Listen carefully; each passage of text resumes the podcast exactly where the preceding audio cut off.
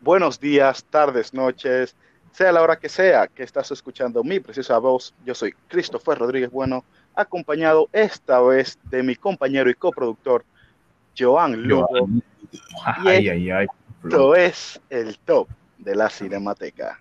Al dormir, mis sueños lo traen,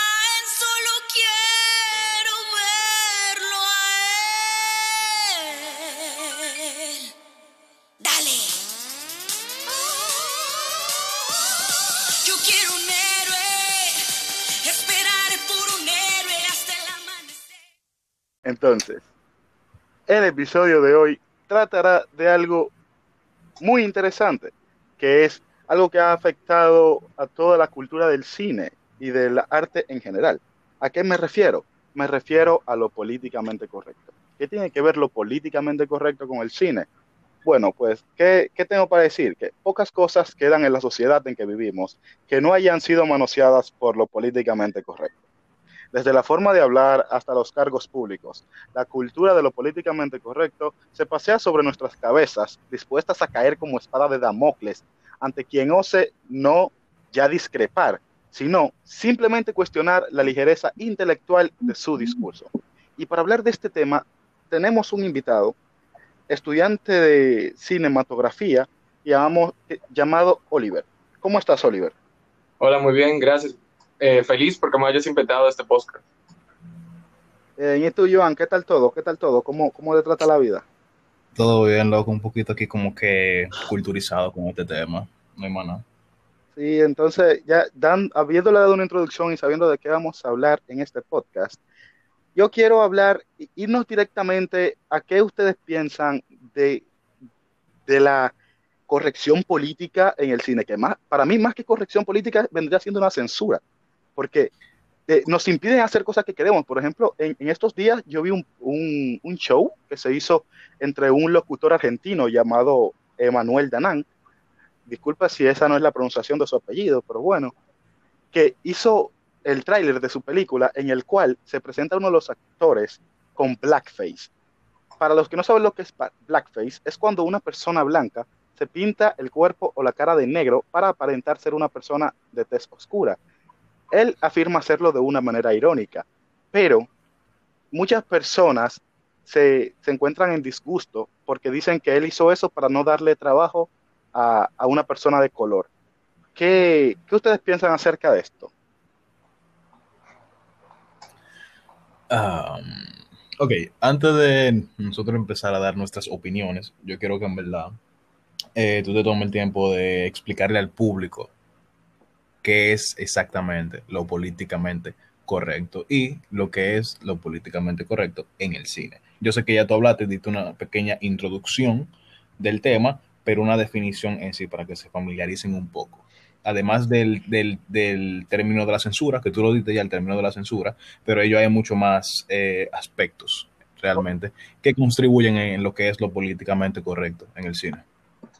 Bien, bien, está, ahora entiendo, entendido. Lo políticamente correcto, ¿qué pasa? Es, se le entiende actualmente porque la, el término políticamente correcto ha sido cambiado con el, con el paso de los años en el siglo XVII se conocía como políticamente correcto algo simplemente que seguía las leyes de una nación. Algo que, era, por ejemplo, al tú no ser un criminal y ser un ciudadano educado y seguirte y acatarte a las leyes, eras un ciudadano políticamente correcto. Todo eso ha variado, se ha tergiversado, ha hecho muchas cosas al cambio de, de los siglos, de, los, de las décadas, de los años. Por ejemplo, actualmente se conoce como políticamente correcto, yo digo que de manera irónica, a todo aquello que, no, que ofenda lo menor posible a un, a un grupo determinado de, de la sociedad. Digo lo, que ofenda lo menor posible, porque últimamente con esta sociedad todo es ofensivo, todo. Sí, que no podemos buscar algo que no sea ofensivo, debemos buscar algo que ofenda a la menor cantidad de personas. En la actualidad, a mi parecer, eso es lo que se conoce como políticamente correcto. Ok, pues bien entendido. Eh, la pregunta era sobre, ¿qué creo sobre el asunto este de la... De la censura. del- de la censura. Exacto. ¿Qué te digo? No todo se puede presentar realmente. No todo eh, debe ser transmitido en la pantalla a todo público en sí.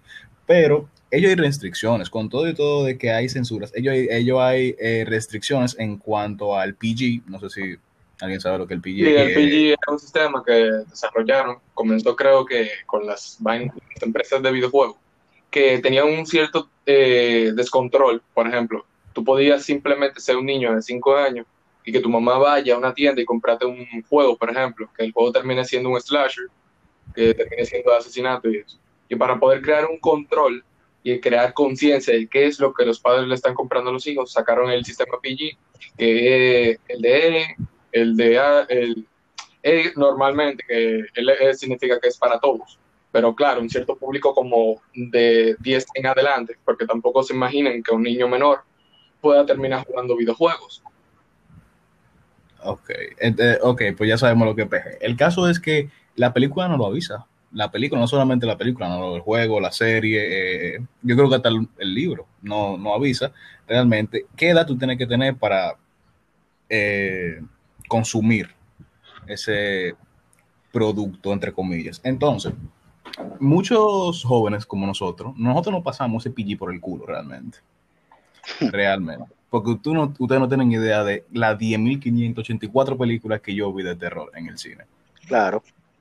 Y, me entré- permitieron, y me permitieron entrar. Realmente. Exactamente, estoy diciendo que, por ejemplo, Deadpool salió cuando yo tenía cuánto, 15, 16 años y aquí en el país estaba mayores de 18. ¿Qué yo hice? Yo pedí mi taquilla y entré simplemente, no, nada. Exactamente. Entonces, ah, en, en ocasiones yo considero que la censura puede ser tan necesaria como innecesaria, porque uno nunca sabe qué le va a, a disgustar al, al público realmente.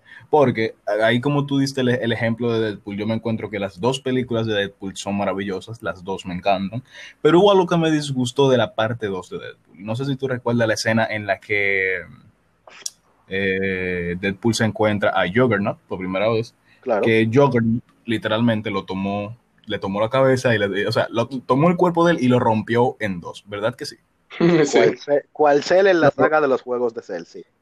Exactamente. Eso a muchas personas puede que le haya gustado, pero a mí, a mí en lo personal, me pareció un poco como que no sé. Yo sé que Deadpool y, y es comedia y es comedia forzada, realmente es comedia forzada, que tú y yo estábamos hablando de eso los otros días, de las comedias forzadas.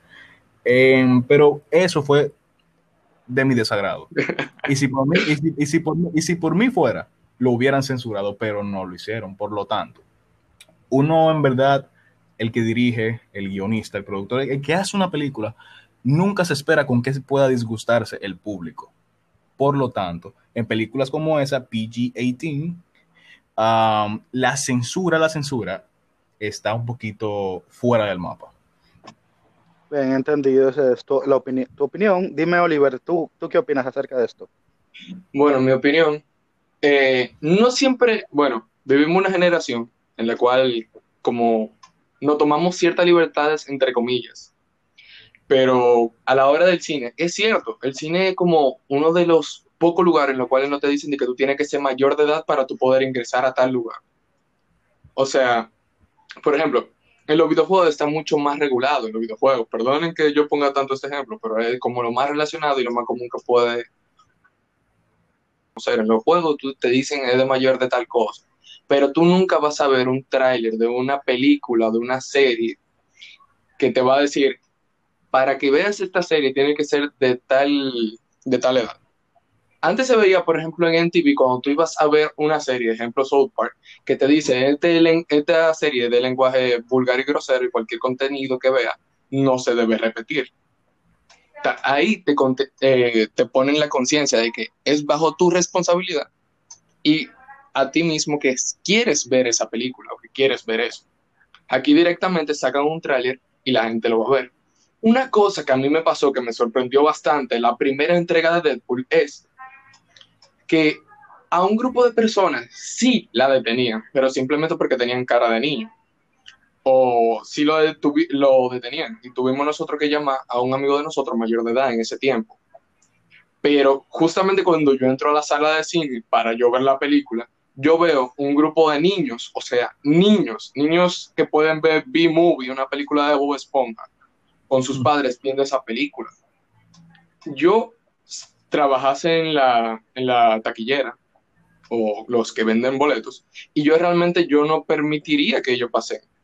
Pero yo entiendo que ellos ganan dinero con eso, pero yo no lo veo muy bien. Es, por ejemplo, que alguien vaya a ver una película de Saw o que vaya a ver Destino Final y que lleve un niño de 10 años con él. Exacto, eso, eso lo que... Y hay personas que se, que se molestan por eso, porque dicen que no pueden, los niños no pueden ver ese tipo de cosas. En mi caso, yo no tengo problema con ese tema debido a que yo me crié viendo Dragon Ball, Naruto, esas cosas en, canal, en, en canales nacionales que no necesitan cable. ¿A qué me refiero? Porque, por ejemplo, mucha gente me dice que Deadpool no debe ser vista por menores, o no Deadpool, el juego del miedo. Pero yo quiero saber qué me hubieran dicho esas personas si hubieran visto, para ser exactos, en la saga Majin Buu, el capítulo 275, cuando Spopovich, cuando Spopovich le pone una turboputiza a Videl en televisión nacional. pero no, espérate, espérate, espérate. Espérate. Eh, sin intención de- Déjame sin- seguir, espérate, déjame seguir, déjame terminar de, de plantear. Que cabe destacar que ahora que yo mencioné, ahora que yo mencioné ese, ese episodio, fue, sí fue cancelado en algunos países. Por ejemplo, en España, ese, ese, esa pelea se censuró completamente. Solo pusieron el final, que fue donde Videl pierde, pero se censuró completamente. Pero en cambio, en la saga de los androides, cuando, cuando número 18 le parte su madre a Vegeta, no hay problema alguno. Porque una mujer atacó a un hombre, pero si es viceversa, está mal. O sea, eso yo veo que es como muy, eh, se mira desde el ojo de, de quien quiera. Eso se, se regula por quien, por a quien beneficie. Es como sin el, intenciones, Exacto, estoy de acuerdo. sin intenciones de cambiar tu argumento, yo no considero en verdad que el número 18 en ese entonces, en ese entonces, sea considerada una mujer. Yo la considero un androide, ella no es humana, pero tú sabes que después con todo el asunto este de la cifra del dragón, que no, que ojalá y 18 sea humana, ahí ya sí se vuelve, para mí, en mi opinión, una mujer. Porque tú me estás, Ay, perdón por el ejemplo, pero tú me estás diciendo ahora mía que mi Cepeda es una mujer. Ella es un robot, loco, lo siento. ella no es un robot, pero tampoco una mujer. Un dinosaurio. No, ella es sexo indefinido. Oye, el caso es que en esta cosa es tan censurable de tantas maneras. el tema, el tema que nosotros estamos tratando en cuanto a la clasificación PG, eso mismo lo que estamos hablando, es un tema de debate realmente, porque así como Oliver pensó que no se le permite, o sea, no, un niño de 10 años no puede ver Deadpool o Saw, tal vez Christopher esté bien con que su hijo de 10 años vea Saw o vea Deadpool. Entonces, realmente es un tema de debate. Si yo, si yo eh, formara parte del, del negocio del cine, si yo estuviera entregando taquilla en Caribbean Cinema, digamos, yo realmente no le permitiría al niño si está solo o con un grupito de carajitos. Pero si su padre, que es el que tiene el mayor consentimiento de lo que puede ver o de lo que puede hacer, está de acuerdo con que su hijo vea la película, entonces yo estoy de acuerdo y le doy su taquilla. Disfrútenla. Claro, ahí sí. Sí, por ejemplo, eso me pasó eh, con el primito mío cuando yo fui a ver Logan. Nos, imagino que todos aquí ubican Ah, Logan, ubican Logan, Joya, joya. muy buena película. Bella, Logan fue tal, tal la, canta- la, la cantidad de agresividad y de gore que tiene la película, todos la que lo han visto lo saben. Tiene, tiene violencia muy explícita. Que por primera vez al cine que yo voy, que no es un cine muy conocido y que, bueno, se conoce por no seguir exactamente las reglas, ellos le prohibieron la entrada a mi primo. Hubo que, mi mamá tuvo que entrar con él, o sea, tuvo que entrar con nosotros. Ella iba a ver otra película, pero mi mamá tuvo que entrar con nosotros para que ella pueda entrar, porque a pesar de que yo ya en ese tiempo tenía 18 años, ya para, como que conmigo a él no lo dejaban entrar, tenía que entrar con un verdadero mayor, ella se tuvo que hacer pasar por su madre. Es, es algo como que, sí, en algunas cosas sí, en a- algunas veces sí se cumple, otras veces no. Y sinceramente no entiendo el por qué. Será por, porque alguna es más brutal que otra, será porque aquello, pero es que no, siguen siendo, sigue siendo la misma cosa. Si tienen una calificación de mayores para 18, ¿por qué en algunas me dejas entrar y en otras no? Mm. Bueno, pero ya, ya eso es lo que era de la gente. Eh, sí, sí. Ya eso, ya, ya, ya eso, o sea, ya eso no tiene que ver ya con el asunto de, la, de lo políticamente correcto, realmente. Porque La- es eh, ya la perspectiva de la persona, porque Tenemos entendido algo, nosotros podemos tener 18, 19 o 20 años, pero a nosotros no nos van a, no nos van a, no nos van a mirar como que si fuéramos verdaderos adultos, o sea. Eso, no eso tenemos el aura de que nosotros nos mantenemos a nosotros mismos y somos responsables de todo lo que nosotros hacemos.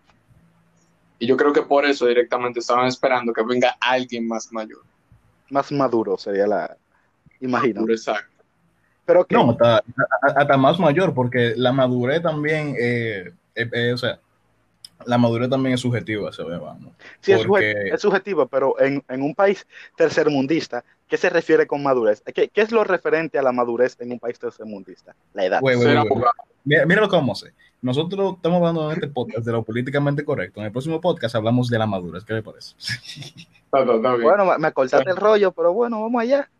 No, no, no, no, no, no, no. Está bien, No, pero el, el punto radica, el punto radica realmente en el que nosotros ahora mismo podemos ser la persona más madura del mundo, pero hay gente que, ancianos, ancianos, que no son más maduros que nosotros. Puede ser un ejemplo, ¿tú me entiendes? La experiencia y la madurez son cosas bastante diferentes. Exacto. Bueno, Claro. también no, no toda la gente que vende boletos está lo suficientemente informada sobre qué tipo de película es. También. O sea, por el simple hecho de que vean el logotipo de Marvel, van a creer es una película genérica de superhéroes.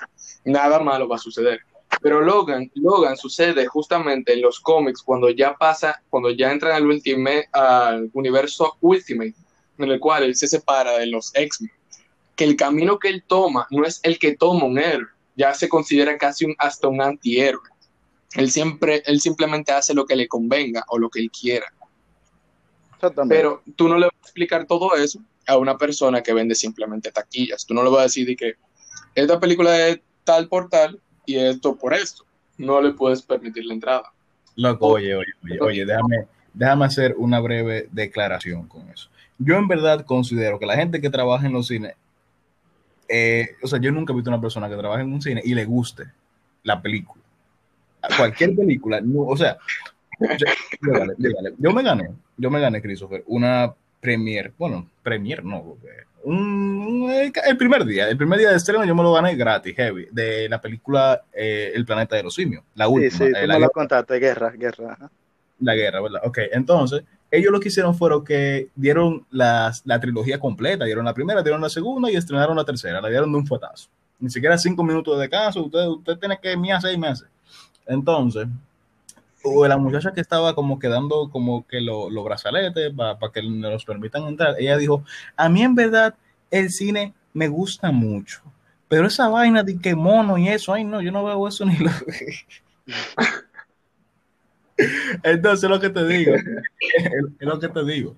Yo, yo, en lo personal, no siento que las personas que trabajen en el cine eh, sepan de qué va la película o, o le importe si la película es para mayores de 18 o menores. Yo siento que el manager o el dueño o ¿cómo que se le dice? El encargado, el que va y le dice, mire, El esta gerente. película, esta, o sea, el gerente exactamente, esta película, la que se llama Logan, recuerden, la que se llama Logan, es mayor de 18. Si ustedes ven que uno no le da una cédula o que se ve muy menor, no lo dejen entrar. Yo creo que eso es verdad lo que Sí, creo que la preparación que tiene.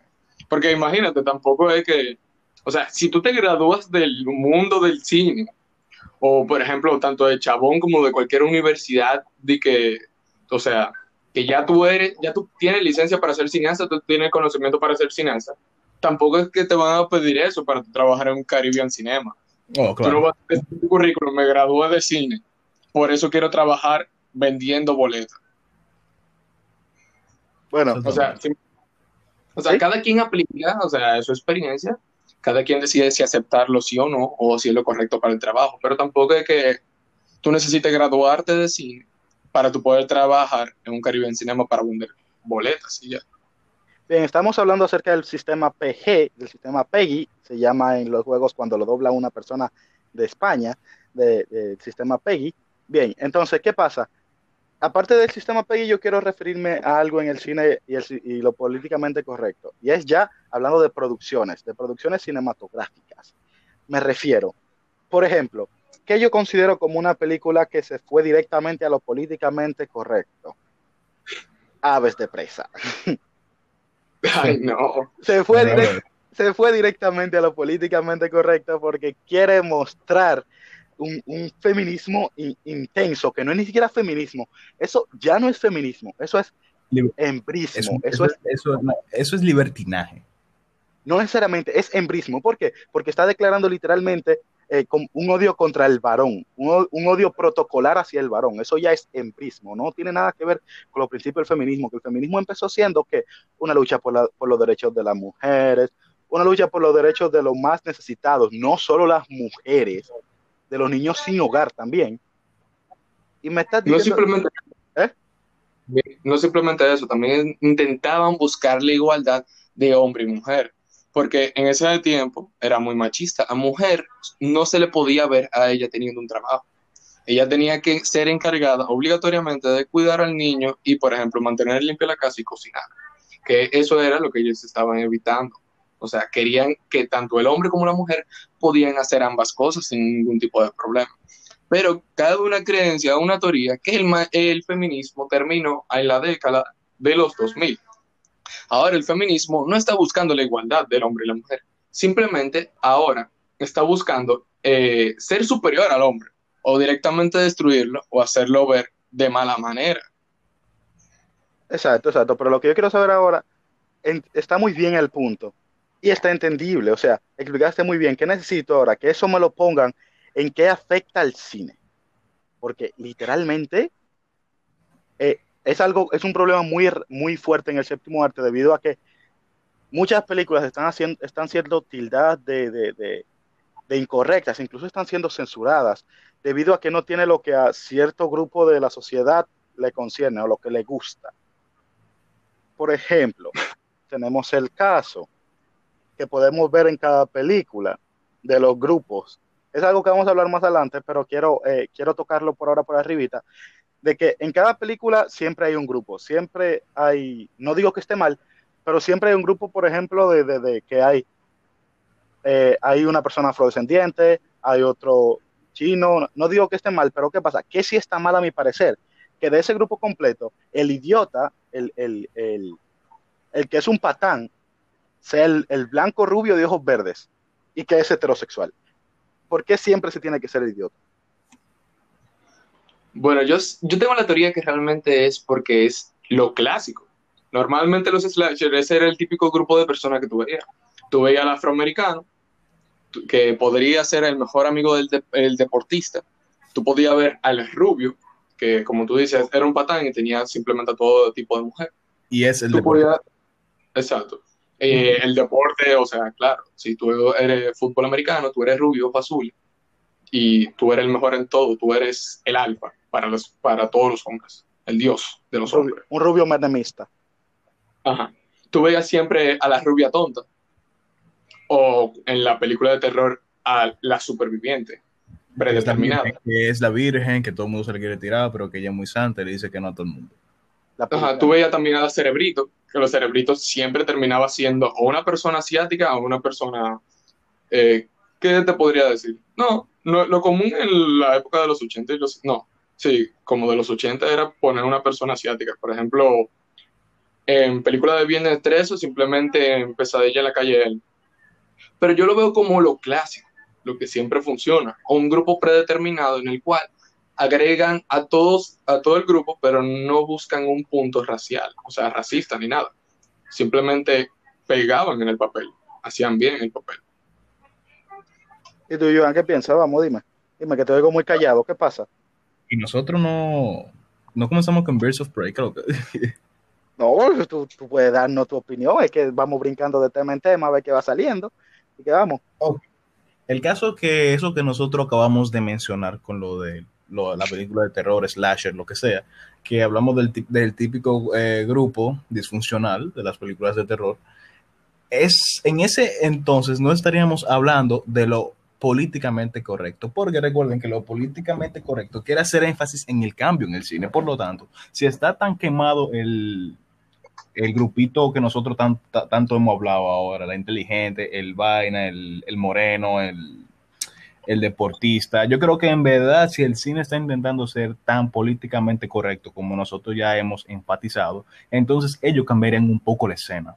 En vez, en vez de que haya, en vez de que el deportista sea un niñito blanco, sea un niñito negro y sea buena persona. Así como la Virgen es la súper inteligente, eh, la súper inteligente puede ser la más cuero. El caso es que en el cine, en el momento ahora mismo, están trabajando con lo políticamente correcto. Y si nos damos cuenta, no son muchas las películas eh, de terror que están sacando recientemente. Y si las sacan, entonces eh, serían remakes, serían eh, con un universo de por medio, porque no sé si ustedes vieron la última película del hombre invisible, no sé si alguno de ustedes la vieron. Sí, yo la vi. Yo te iba a hablar de un La, película, exacto, fue muy buena. Entonces, eh, nosotros vimos ahí nada más a un solo personaje prácticamente, que fue la, la tipita protagonista, y ya hablaremos del asesino. Pues no quiero dar spoiler porque La. ¿verdad que sí? Entonces, exacto- exactamente, tratando de sobrevivir. Esa película va a formar parte de un universo. Va a formar parte de un universo. Y así va a ser toda la película. No sé si también vieron la película Hereditario. No, esa No, no, no esa, esa te la debo, esa te la debo. Esa película, loco, es de terror y no hay nada cliché, no hay nada políticamente correcto. Entonces, en verdad, en- aquí en el podcast, a mí me gustaría hablar de las películas que son buenas. Buenas, buenas de terror, buenas. Porque no voy a tocar el tema de, qué sé yo, de mm, eh, la, casa, la casa embrujada, vainas así, de que la casa del kilómetro 5. eh, tú sabes, tú, tú- tú- Sí, esa mierda cliché. Estás esa mierda- insultando cine local. I don't give a fuck, loco. El caso es que Hay yo que ser sincero. En verdad, en verdad, cuando hablamos de películas, que yo quiero hablar de películas buenas full, y cuando vamos a acabar una película, quiero que sea lo suficientemente mala para acabarla, como es en el caso de Birds of Prey. Birds of Prey es terrible, loco. ¿Por qué? Yo odié Birds of Prey por esa misma vaina, loco. Esa película es tan innecesariamente feminista, no aporta nada al, eh, al universo cinematográfico de DC, no aporta nada, loco. Es increíble. Literal. En vez de nosotros informarnos de su vida, de cómo se desarrolla Harley Quinn sin la vida del Joker, aprendiendo a desamarlo al Joker. Porque era una, se supone que era una persona que estaba cuerda. El Joker la, la volvió loca para simplemente manipularle y poder salir del asilo Arkham. y es que Nada de el- eso se ve reflejado en la película, simplemente se ve acción y violencia sin sentido y mujeres golpeando a, a hombres para demostrar lo fuerte y solida- solitaria, la mujer fuerte que puede contra todo hombre, porque todo hombre es machista opresor. pero que es doble moral. Porque si ellos están tan enfocados en, en estar en contra del hombre, ni siquiera mencionan un hombre. Al contrario, ella está llena de odio llena de vaina y que el Joker y que el Joker eh, que la lastimó y vaina, mujer del diablo. Tú no quieres saber este tigre. Dale un saco de ese tigre y ve a matar gente a dos manos por ahí. Pero no, ellos hicieron demasiado énfasis en el daño que hacen los hombres. Si en verdad están tan feministas, no se muestren tan resentidas con un hombre. Ese no es el objetivo. Exacto, porque a pesar de que quieren mostrar de que un hombre no es necesario para ellas, lo que más está, lo que está, lo que más se muestra en ese film es que el hombre sí fue tan necesario como para crear un bache en sí que ella va a llenar por medio de la destrucción. Y ahora, y ahora, Christopher, tampoco- pregunta, pregunta, pregunta para los dos. Pregunta para los dos, perdón por interrumpir. ¿Cuál es el mejor personaje de Birds of Prey? Bueno, ¿qué te digo? Yo la vi en mi casa y ni siquiera la vi completa, no puedo decirte, no, no puedo decirte exactamente. Para mí, yo te voy a decir quién es el mejor personaje. Yo te voy a decir para mí quién es el mejor personaje. Black Mask. ¡Wow! Black Mask. Para ¿Por mí, qué? Black Mask es el mejor personaje. ¿Sabes por qué? Porque eh, además de que lo interpreta Ewan McGregor, aquí conocemos a Ewan McGregor como Obi-Wan Kenobi de Star Wars, Claro. qué sé yo, otra película por ahí. Eh, el tipo, además de que es un excelente actor, él personificó bien el personaje, lo que el personaje es bueno, es un villano de verdad, tú sabes, no como estos villanos que tienen el afán de conquistar el mundo, como a lo Steppenwolf o a lo, eh, como es, eh, el duende, eh, eh, Apocalipsis. Eh, el duende oscuro este de vaina de, de, de, de Thor, un mundo oscuro, ¿cómo se llama este maricón? Malekith. Eh, Male, ay, mi madre, qué, desal- qué desastre de villano, loco. El caso es que nosotros, me encanta ver eh, eh, villanos así, loco, como Black Mask. A él no le interesa el, lado- eh, el poder y la vaina. No, no, no. Este tigre, este tigre es malísimo. El caso es que hicieron tanto énfasis en los personajes femeninos que al final de la historia no fueron el mejor personaje. Ninguna. El mejor personaje fue un hombre, Black Mask. Estás diciendo que los hombres son mejores que, que las mujeres. No, no, no, no, no, imposible. Esto fue un ataque a las mujeres. No, no, no, no. no, ¿Fue eso imposible. un ataque de machismo, Yo de estoy- machista opresor? No, no, yo estoy destruyendo el sistema de creencia de, de, de Beers of Prey, de Beers of Prey. Ahora, si ustedes quieren tocar otros temas en el que el hombre sobresalió por encima de la mujer, háganlo que yo se lo voy de nuevo a recalcar a quien nos escuche. No, no, no, eh, tranquilo. Ok, ok, dejando un poco de lado eso. No, pero Ah, no dime. simplemente eso, también la directora, que fue mujer, estaba Ah. recalcando que el, la- el grupo de personas que la estaba ayudando a grabar era de un grupo como de un 95% más de mujeres que hombres. Ok, eh, a nosotros realmente no nos interesa. Ella quería destacar que ella era una directora, sin mujer, ok, no, a nosotros no nos interesa. O sea, porque simplemente un grupo, o sea, es como que tú me digas, vamos a crear la película de, lo, de Los Cazafantasmas. Vamos a crear Los Cazafantasmas. Oh. Qué curiosidad. Vamos a hacer, yo soy una directora mujer y nosotros hicimos un grupo de mujeres y vamos a hacer esta película. Oye, si tú me hubieses dado una trama sin tanto eh, fanservice de el hermano que el hermano que hace el papel de, de Thor en Marvel, no me acuerdo el nombre de, de ese actor, porque a cada, oye, lo más destacado de esa película, en vez de, oye, la primera Casa Fantasma tal vez no era una película súper buena, pero por lo menos era icónica y tú te familiarizabas y te encantaban todos los personajes. Pero Original. aquí directamente es como, como que tú eres una puberta que tú piensas que nada puede contra ti, o sea, que tú eres tú sola contra el mundo. Y a cada, a cada rato que puedan poner a una persona sin camiseta ya. O sea, Wow. si tú me pones a un grupo de mujeres, ok, que están altamente calificadas, saben cómo escribir un guion, pueden decir de que nosotros somos 100% mujeres, yo misma creé esta película y yo estoy orgullosa. Y el final del producto fue algo bueno, nosotros lo vamos a meritar, nosotros lo vamos a decir, bueno, fue un buen producto, a nosotros nos encantó lo que tú hiciste. Pero simplemente porque tú digas, nosotros somos un grupo de mujeres, somos el 95% de mujeres, eh, esta película nosotros vamos a destacar, a destacar nuestra lucha contra el hombre, que nosotros somos fuertes por nosotras mismas, porque hay mujeres que saben cómo defenderse y todo eso. Pero simplemente no se logró. Nunca, no lo pudieron hacer bien, no lo pudieron adaptar bien. Pero lo que me molesta es que como escudo ellas utilicen que por el solo hecho de ser mujer, la película no fue un éxito. Entendido. Otro, otro punto que anotar, Joan, Oliver, ¿algo? De este yo, quería, yo quería, eh, finalizar un poquito con Beers of Prey. Loco, estoy, yo, estoy lleno de odio con Beers of Prey. Acá, No en tierra, en tierra, en tierra. Vamos, vamos a prender la veladora. Como quiera, Birds of Prey le fue mal en tanta cosa, le fue mal en taquilla, le fue mal en crítica. Oye, el caso es, oye, oye lo que yo digo, no solamente se ha visto ese caso con películas, en películas como Beers of Prey, yo considero también que se vio en Wonder Woman, Catwoman no, no tanto. Capitana Marvel. y Capitana Marvel especialmente. No, pero Capitán, Capitana Marvel ahí sí lo hizo bien. Eso es lo que yo te puedo decir. a mí no me gusta. tengo- Ah, O sea, Capitana Marvel yo la siento como, o sea, que tú quieres hacerlo políticamente correcto, pero que funcione. O sea, en ningún momento trata de hacer de que como que la mujer es más fuerte que el hombre y superior y todo eso, sino, bueno, sí lo hace, porque incluso ponen una película, ponen una parte en la cual Capitana Marvel conoce todo su poder y conoce la verdad, y ahí mismo ponen una canción, creo que de Jo- Joan Jett, si mal no estoy, que trata sobre que soy una, que soy una mujer y que soy una mujer fuerte y todo eso. Pero nada de lo que hizo la película contra, eh, contrastó para hacerla ver como una mala película o que hayan forzado bastante una escena y que hayan bas- eh, forzado bastante el hecho de que nosotros entenga- entendamos por obligación que la mujer es fuerte.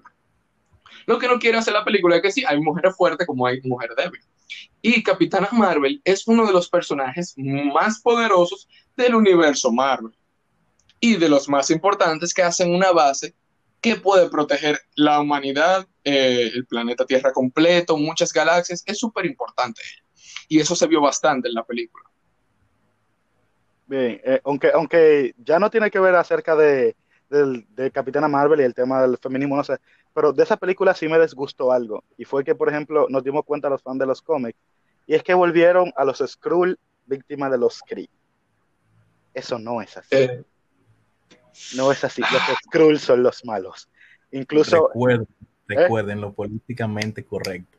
Lo políticamente correcto. No estamos no, hablando. sí, simplemente de- quería dar, que, quería dar ese tema, porque ¿sabes? Que, que, aunque ya en algún podcast más adelante vamos a hablar acerca de universo Marvel, DC, ese tipo de cosas, que ya por favor, tráiganme para eso. necesitan un podcast ya principal, pero ese era el punto que quería anotar. Desde que ellos hicieron ese plot twist, entre comillas, la película para mí, eh, no, para, no para quedarme siempre en lo mismo o que, o que no acepto lo nuevo, sino que ya perdió, fue carente de sentido, porque los principales enemigos, bueno, principal entre comillas enemigo de Capitana Marvel eran los Skrull, pero bueno, whatever. Ok, ya que terminamos con esa partecita, yo quiero hablar acerca de un tema que, que ya fue controversial hace mucho tiempo, mucho tiempo, pero que sí es algo que me gustaría tratar y más en este podcast. ¿Qué ustedes piensan del hashtag Not My Ariel? Mm, ay, hombre, pobre Hailey, güey. Ella es buena, ella es buena.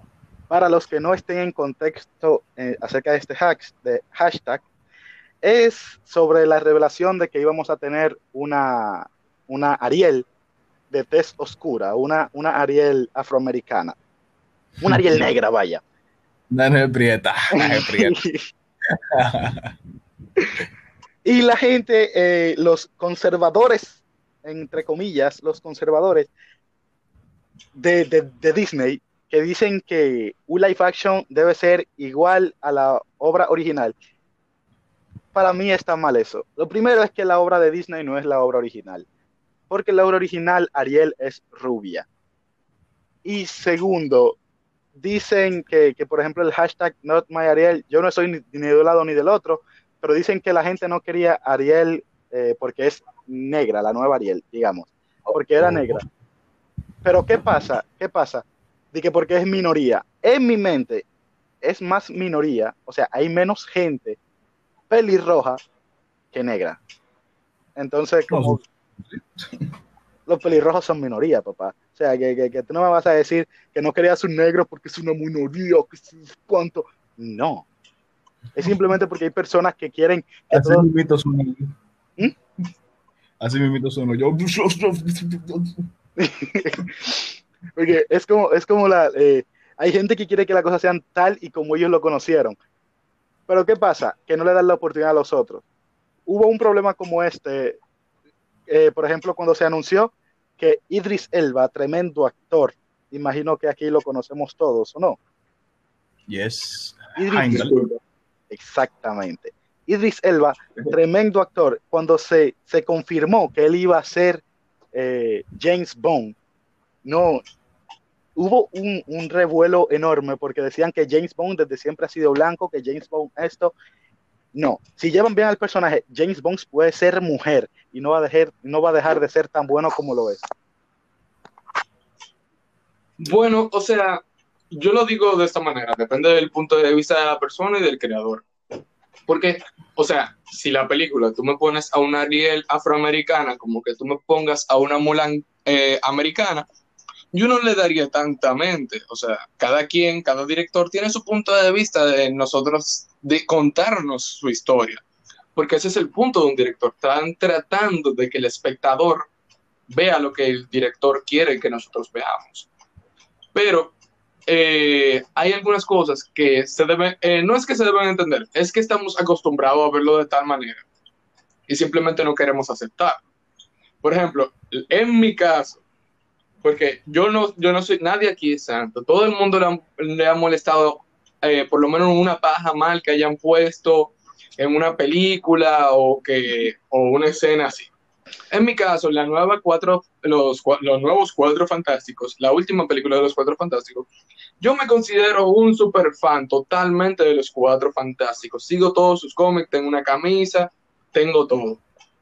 A mí me molesta un poco que, mi, que la antorcha humana sea interpretado por una persona afroamericana en ese caso Es racista. no es, no es racismo, es simplemente que yo estoy acostumbrado a ver a, a mi querido y amado Johnny, respetado por todo el planeta, una persona rubia amante del motociclismo.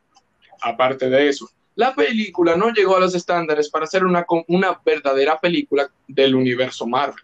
Simplemente lo hicieron todo mal en la película. O sea, tú me pones en la primera Cuatro Fantásticos, que como realmente fue que consiguieron los poderes, que fue que ellos viajaron en una nave espacial, hubo una explosión y en esa explosión no recuerdo de qué era lamentablemente, porque hace mucho tiempo que no lo leo, los Cuatro Fantásticos desde cero. Consiguieron los poderes, pero aquí Richard es un adolescente, no hay ningún tipo de problema, todos hemos sido jóvenes y es bonito ver a nuestros superhéroes siendo jóvenes una vez. Pero que tú me pongas que Red Richard, una de las personas más inteligentes del universo Marvel, que haya descubierto que puede conseguir poderes o que pueden viajar a otras dimensiones por el hecho de que él simplemente está borracho. O sea, en un estado de alcohol, que estés malo totalmente, que llames y tengas la idea de llamar a tu mejor amigo y contarle, oye, eh, ¿puedes venir conmigo al laboratorio? Y que te pregunte, ¿estás, borra ¿estás borracho? Sí, es algo importante. Bueno, más o menos. Y que tú vayas se pongan todos borrachos y consigan superpoderes. Eso no, eso no está. Eso para, es o sea, conveniente. o sea, es como que tú pongas el elenco de American Pie a interpretar a los cuatro fantásticos, pero que no tú le des el mismo guion de American Pie y que casualmente tengan los poderes. Para No, serte honesto, no, para, para serte honesto, yo creo que sería mejor que la Cuatro Fantásticos. Hubiera sido de mejor. American Pie. American Pie, Superhero Time y se va a pegar, porque todo el mundo. Pero Tú metes al elenco de American Pie a hacer un remake de los Cuatro Fantásticos y yo creo que esa película gana mejor película en los Oscars. no, no, Mejor película del año. El Johnny Storm que nosotros conocemos, el mejor de los cuatro fantásticos, es eh, nada más y nada menos el que hace el papel de Stifler en American Pie, por si ustedes no lo saben. El mismo, el mismo persona más característica, más pervertida y que más reconocida por todo el mundo que ha visto American Pie, o por lo menos alguna vez has escuchado ese nombre, el del Steve Meister, Stifler, fue él que hizo el papel de la antorcha humana en todas sus películas. Y lo Oh. hizo realmente bien. Pudo encajar totalmente con el personaje y simplemente lo vi y lo amé. Sigue, seguimos. Oh, Sí. Pero bien, eh, nos desviamos un poquito nuevamente. Pero Wow, pero Un, un poquito demasiado, sí, es- Eh, ajá, estamos hablando de Hailey, estamos hablando de Hailey. exactamente. ¿Qué piensan acerca de eso? De que si está bien, está mal que las personas quieran quedarse con, con su antigua Ariel pelirroja, o, o si en verdad te No, no, importa no, no. que haya eh, un cambio de, de etnia, porque no es una raza, es una etnia. Eh, eh, Voy a diferir, voy a diferir con el argumento de los dos, perdón si se ofenden o algo. Pero yo le quiero hacer a ustedes Estoy una ofendido. pregunta. Con todo, con, con todo lo que ustedes te, te ofendiste, estoy déjame ofendido, estoy de esto. ofendido. Déjame salir, déjame salir. Oye, oye, oye. El caso de que ustedes me dicen que la inclusión está bien. La inclusión de una sirenita negra, la inclusión de un James Bond negro o, mujer y, y- y negra, ¿eh? porque van a meter a una James Bond negra y mujer. Seguramente. y que es lesbiana. y, Tú- óyeme, Ey, tú eres un todos los golpes. genio, ¿dónde te todos, los, conviertes? todos los golpes juntos, todos los golpes juntos, pero yo espero que ustedes, lo que me están diciendo esto ahora mismo, les haya gustado Dragon Ball Evolution. Yo espero que les haya encantado Dragon Ball Evolution. No, porque. No, no, ok, no. Óyeme, no, no, no, ok, ok. Oye, a los dos, ya, serio, serio. Yo no tengo problema en la inclusión porque, para ser sincero, ellos, los actores afroamericanos, actrices afroamericanas, son buenos. Son muy buenos, han aparecido muy buenos como hay muy malos. Yo no sé si ustedes alguna vez han visto actuar a Shaquille O'Neal. Sí. pero es un asco, un asco muy grave. Entró como niños, por ejemplo. Robertico, ¿eres tú? Exactamente. Entonces, yo, hay una diferencia entre la inclusión y el respeto. Por ejemplo, yo respeto demasiado el personaje de James Bond y el personaje de James Bond siempre ha sido un hombre blanco, británico, buen que es más eh, talentoso en el arte de la seducción que incluso entrarle golpe a gente. Claro. Entonces, yo estoy acostumbrado, no porque, no, no porque sea por costumbre, es porque el personaje ya es así. Entonces, tú me pones a un James Bond negro y yo no, yo la voy a ver como quiere la película, pero de mi agrado yo prefiero a un James Bond blanco, no por racismo, sino respeto al personaje. Y es lo mismo que con la sirenita. Yo no tengo problema con que esta carajita, la Ha- Halle Bailey, creo que se llama, interprete la sirenita. No, no tengo ningún problema con eso. Pero, de preferencia, yo quiero a una tipa blanquita con cabello pelirrojo. Y yo sé que en la historia original Ariel es rubia. Estamos hablando de eso, de que la, en la obra, la obra original, Ariel es rubia. Entonces, si me la ponen rubia también, yo tengo un problema con eso, porque que el caso fue que yo me nací, crecí viendo la sirenita pelirroja y rubia. Pe- perdón, pelirroja y, y blanquita. Rubia. No, que- sí, exacto. Por respeto a la obra. O sea, cada quien tiene su punto de vista y todo eso. Entendemos lo de inclusión. Pero que, o sea, tanto hay actores buenos siendo afroamericanos de cualquier raza, color o discapacidad, no hay ningún tipo Sí, de sí. problema. Hay también actores malos. Y simplemente, o sea, por respeto al personaje, así mismo como tú respetas al personaje, porque están intentando hacer la, sirenita clásica que nosotros vimos en la animación, con la cual casi todo el mundo creció, que es nuestra Ali- Ariel pelirroja. Así como tú creciste con eso, yo crecí con mi antorcha humana, Johnny Storm, una persona rubia. Mm, está bien que puede ser una persona afroamericana, pero por respeto al personaje, yo lo hubiese preferido más de su manera clásica, tal y como todos lo conocemos. El caso es, el caso es que realmente hay veces que se pasan. Nosotros estamos claros de que hay veces que se pasan. Porque si van a hacer una biopic de Michael Jackson, el protagonista no puede ser Bob Marley. Es verdad. Es Tal vez, el- tal vez en los primeros instantes de la película sí. ¿Y por qué diablo? Ah, ya lo sé, qué malo. Pero después, Yo. no. Es que a veces se me olvida que Michael Jackson era negro, es mala mía. Sí, óyeme, ignora ese argumento, por favor. Que era la crema de Sammy Sosa, de Sammy Sosa, loco. Los poderes. Ok, ok, ok. Tú, eh, ok, que Ray Charles, el cantante Ray Charles, no sé si ustedes lo conocen, que por cierto, vamos a darle payola a esta película. Eh, eh, hay una película que se llama Ray, que es un biopic de Ray Charles, eh, protagonizado por Jamie Foxx, muy bueno. Eh, Jamie Foxx estuvo excelente, tú sabes que Jamie Foxx es muy buen actor y vaina, y se parecía full, loco. El caso es que, un, por ejemplo, para esa película de Ray Charles, y si el protagonista hubiera sido, qué sé yo, el príncipe Harry, Excitante.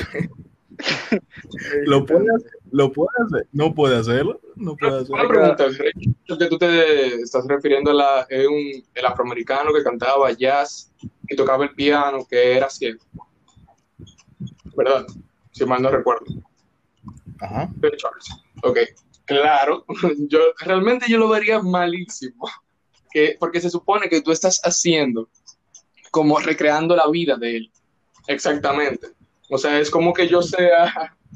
eh, ¿qué, qué ejemplo yo puedo decir sin que suene? O sea, te lo voy a decir así mismo, que yo sea blanco. eh, no, que tú seas Bob Marley y que la persona que lo interprete sea una persona blanca, el personaje sea blanco, actúe, actúe No, no, no, no. una Eso no se puede. actúe. No se puede porque todo el mundo se- se ofendería. Todo el mundo se ofendería. Si un blanco interpreta a un negro, to- todo el mundo se ofende. Y no es eso, es que, es que como quiera no se ve, porque tú sabes que con todo y todo, a veces en el cine eh, predomina el racismo y a veces que, no, ese personaje original, originalmente era negro, vamos a ponerlo blanco porque yo no quiero saber de negro. Ni siquiera así lo hacen, loco, ni siquiera así lo hacen. Yo en mi vida, realmente, por ahora no he visto una película en la que suplanten un personaje negro por alguien Pero blanco. sí, y no creo que vaya. pero sí películas Eh, en las que soplantan uno blanco por uno negro. Exactamente. Cuatro fantásticos. Otro fantástico. Lo sigo todas las ahí, películas. Lo voy a Cuatro seguir fan- poniendo de ejemplo. Cuatro fantásticos, eh, hombres de negro, Aquaman. Avengers. ¿Eh? Que, que, que Aquaman se sea, pasaron. En verdad, en verdad con Aquaman yo no tengo problema porque Jason Momoa puede ser Barbie si quiere, pero ¿qué te digo? Sí, sí es uno de esos ejemplos. Y es que, loco, es que, oye, a veces la inclusión eh, cambia. Cuando, cuando incluyen, por ejemplo, inclu- incluyeron a Jason Momoa, tú y yo conocemos en el mundo de los cómics, en el mundo de la, en el DC Animated Universe, en el, el mundo animado, conocemos a un Aquaman blanco, rubio, Con una pela, oye, un, con una pela acelerada. un Vita Vitorino encendido, oye, bello, bello, bello Aquaman. Pero entonces, sacaron esta Aquaman, la Aquaman, la versión de Jason Momoa, y como ya al incluir esa, esa apariencia, esa apariencia de Arthur, que Arthur que se llama, eh, fácilmente en los cómics y en las películas animadas por venir, lo ponen igualito. Pero igualito a Jason Momoa o igualito a- al Aquaman rubio. a Jason Momoa por in- más inclusión, porque a la gente le gustó Jason Momoa. A mí me gustó Jason Momoa. Se comió, él se comió el papel, él se comió el papel. Se lo comió. Entonces, ¿qué es lo que piensan estos editores? ¿Qué es lo que piensan esta gente? Ah, bueno, vamos a hacer con cómic, vamos a hacerlo parecido a la Aquaman de Jason Momoa. Y sale nítido, loco, porque Jason Momoa, hasta la apariencia, o sea, Jason Momoa, ustedes saben que Jason Momoa me roba a Julen y yo prefiero que me robe a mí, realmente. El caso, Para quien no sepa, para quien no sepa, Yulaine es la pareja de Joan, gracias. Sigue. Ah, sí, novia, hola. El, el, el caso de. Si ese tigre viene una nalga Julen, yo pongo la nalga para que me dé una nalga a mí también. Porque estamos claros que Jason, o sea, es un tipo hermoso, al, al igual que el Aquaman de los cómics. No, no, no. Entonces, Eh, Jason Momoa es superior, loco. ¿Qué te pasa? es superior. Óyeme, óyeme, te voy a decir una vaina. Henry Cavill, Henry Cavill puede interpretar hasta Meryl Streep y yo no tengo problema con que lo interprete. No, pero a sinceridad, eh, Aquaman se parece bastante a la última versión. O sea, no fue simplemente que lo adaptaron a Jason Momoa. O sea, el Aquaman que todo el mundo conoce, ok, era un rubio que utilizaba la- le- leotardo y la ropa de Sireno Man Chico Percebe. Sí, pero en la actualidad, ahora el Aquaman que nosotros conocemos, bueno, en el que muy poco conoce, es una persona con barba y exactamente con el mismo cabello que tiene Jason Momoa. Y eso yo lo veo bastante. Exactamente. Exactamente. Tú le preguntas a una persona random, para ti, ¿cómo es? ¿Cu- cu- cu- ¿qué Aquaman tú conoces? Y te van a decir la Aquaman de Jason Momoa. Ah, no, ah, eh, eh, tiene cabello largo, tiene barba, pero nunca te van a, hablar del Aquaman de los cómics, el Aquaman rubio, nunca te van a hablar de ese Aquaman. Además de que indirectamente el Aquaman de los cómics y el, y el de Jason Momoa tienen eh, aspectos físicos similares, algunos. Porque, por ejemplo, si tú te detenidamente observas el cabello de Jason Momoa en la película, él tiene cabello rubio. Tiene un highlight, él tiene un highlight. Él tiene un highlight rubio, loco. Entonces, el- este tigre, cuando, cuando él salió, cuando él salió empoderado en Aquaman, no sé si ustedes recuerdan, con su tridente y su traje, o sea, ese tigre había que yo, arrodillársele era con la bacanería y el piquete que ese tigre tenía. Él realmente, yo lo sentí Aquaman, no como cuando yo vi a, a, qué sé yo, a, a George Clooney como Batman en Batman y Robin. ¿Qué es eso? Qué asco, guacala. Exactamente, yo vi a George Clooney en Batman y Robin, loco, y yo, qué Me gustó inclu- incluso más el Batman de, de... Ah, es que no, no me acuerdo el nombre del actor, pero que es la película dirigida por Tim Burton. Eh, Ese es Michael Keaton. por Michael Keaton, exacto. No, Michael Keaton lo hizo bien. Michael Keaton lo hizo bien. Que, que, oye, que una vaina, una vaina linda que hizo ahí. Pero bueno, Mira. bueno, bueno, bueno, bueno. Este podcast está siendo bastante largo. Tenemos un tema muy interesante entre manos, a pesar de que hemos divariado mucho, que hemos dado muchas vueltas. A mi madre tiene una hora. Sí, santísimo. tenemos muchísimo hablando porquería. Y yo lo siento por la persona que quiere escuchar esto completo. Yo tenía pensado subirlo a un canal de YouTube, pero no lo haré. no, solo por la, no solo por la duración, sino porque hemos usado un lenguaje no muy inclusivo. Y no quiero, con y no quiero que con mi primer video y cero suscriptores te- me den un strike. Sería muy triste. No, loco, no suba esto. Óyeme, a nosotros nos cobran por película aquí, mencionando películas. Ay, Ok, mencionaste, mencionaste Batman, son 500 dólares por cada uno. Listo. pues, pues, Sube esto, sube, sube esto al mismo Anchor donde nadie nos va a escuchar, pero por lo menos no nos van a cobrar. exacto, exacto. Bien, entonces, hasta aquí llegó el podcast de hoy. Le vamos a dar una fuerte despedida, una buena despedida, mejor dicho, a Oliver, que nos acompañó hoy, a Joan y a mí. Y que Oliver, muchas gracias por estar con nosotros aquí. Yo soy Christopher Rodríguez Bueno, acompañado de... Me dejó en el aire nuevamente. Bien, excelente. Ay, lo siento. Lo siento. Estaba viendo, estaba viendo, estaba viendo fotos de mujeres desnudas ah, en compañía de Joan Lugo. Que Otra frase posiblemente censurable. Muy bien. Eso es todo por el día de hoy. Muchas gracias a todos por escucharnos si es que llegaste a este punto del podcast. Y hasta la próxima.